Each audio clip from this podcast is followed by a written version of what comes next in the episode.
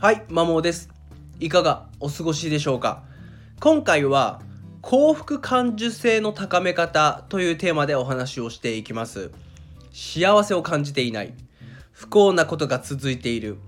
幸福感受性を高めたいという方向けのお話です。結論、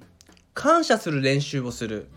マインドフルネス、ポジティブな経験の共有、この3つですね。もう一度お伝えすると、感謝する練習する、マインドフルネス、ポジティブな経験の共有をすること、この3つが、えー、と結論になります。まあ、そもそも幸福感受性とは何っていうことなんですけども、これはまあ日常生活の中で個人がポジティブな経験や感情を感じ取り反応する力というふうな意味ですね。まあ、高い人は小さな幸せを見逃さず深く味わえる方が、まあ、幸福感受性が高い人と言えます。私は幸福感受性は高い方だと思っております。まあこの今先ほど伝えた3つのこと以外にも一結構大事にしているのが幸せはもうすでにあるものということですね。だ例えば普通にご飯を食べれて風呂入れてちゃんと自分の部屋の布団で寝れるって日本人の多くの方にとっては当たり前だけれども例えばガザ地区ウクライナロシアの戦争や最近であればその日本国内でも能登、半島地震とかで、まあ、被災されている方がいるわけで、ま、そう考えた時にこの当たり前っちゃ当たり前だけども他の方から見たらそうじゃないっていうものって多くあると思うんですよね。まあ、普通に、まあ、妻と娘で楽しく会話をしながらご飯が食べられるっていうのも、まあ、よくある日常ではあるもののこれっていかに幸せだなっていうふうなことを自分は日頃から考えております。まあ、なんでま小さな幸せ例えばコンビニの新しいスイーツを家族でちょっとずつ分け合って食べる、まあ、たった200円ぐらいでできる、まあ、娯楽だけどもそういった小さな幸せも自分は見逃さずにあこれって幸せだよねっていうふうなことを意識しております。まあ、ゆえに幸福感受性が高いかなっていうふうに思っております。では先ほど冒頭でお伝えした結論の3つに関して詳しくお話をしていこうと思います。まず1つ目の感謝の練習。まあ、これは日記に感謝することを書く。あるいは感謝を口に出して表現する習慣を持つことでポジティブな経験に対する感受性が高まります。エモリ大学の研究では感謝日記をつけたグループとそうじゃないグループどっちが幸福度が高まったかを実証した結果、まあ、実験した結果、まあ、結論言わずもがな感謝日記をつけたグループの方が幸福度が高まっていましたでただ自分は日記をつけるのめんどくさいので基本、まあ、些細なことでも積極的に感謝の言葉を出すようにしています。まあ当たり前の水準が高いと正直あんまり感謝の言葉が出てこないと思うんですよね。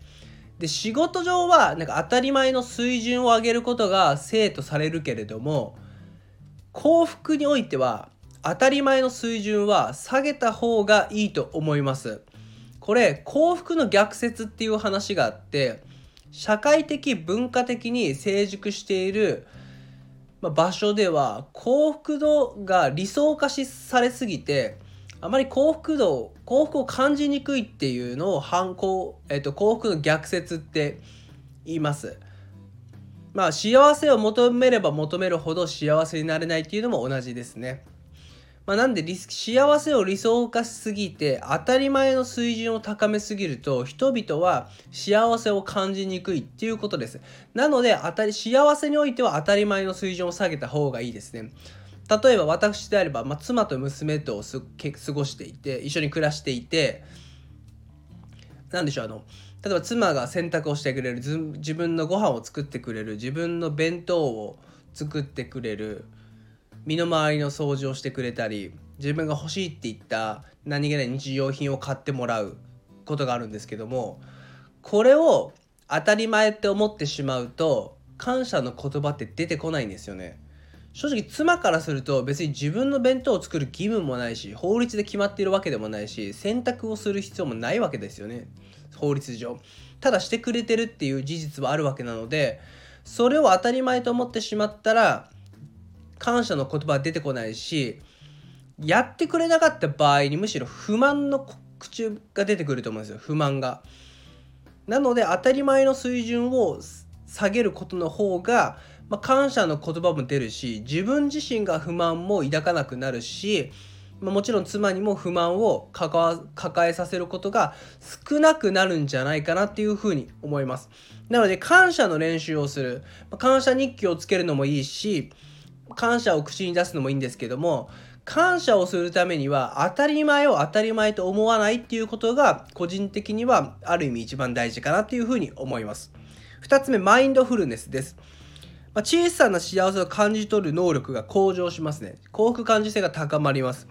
マサチューセッツ大学の研究では、マインドフルネスがストレス軽減、心の平穏、幸福度の向上に寄与するっていうことがデータで示されています。マインドフルネスってそれ以外にも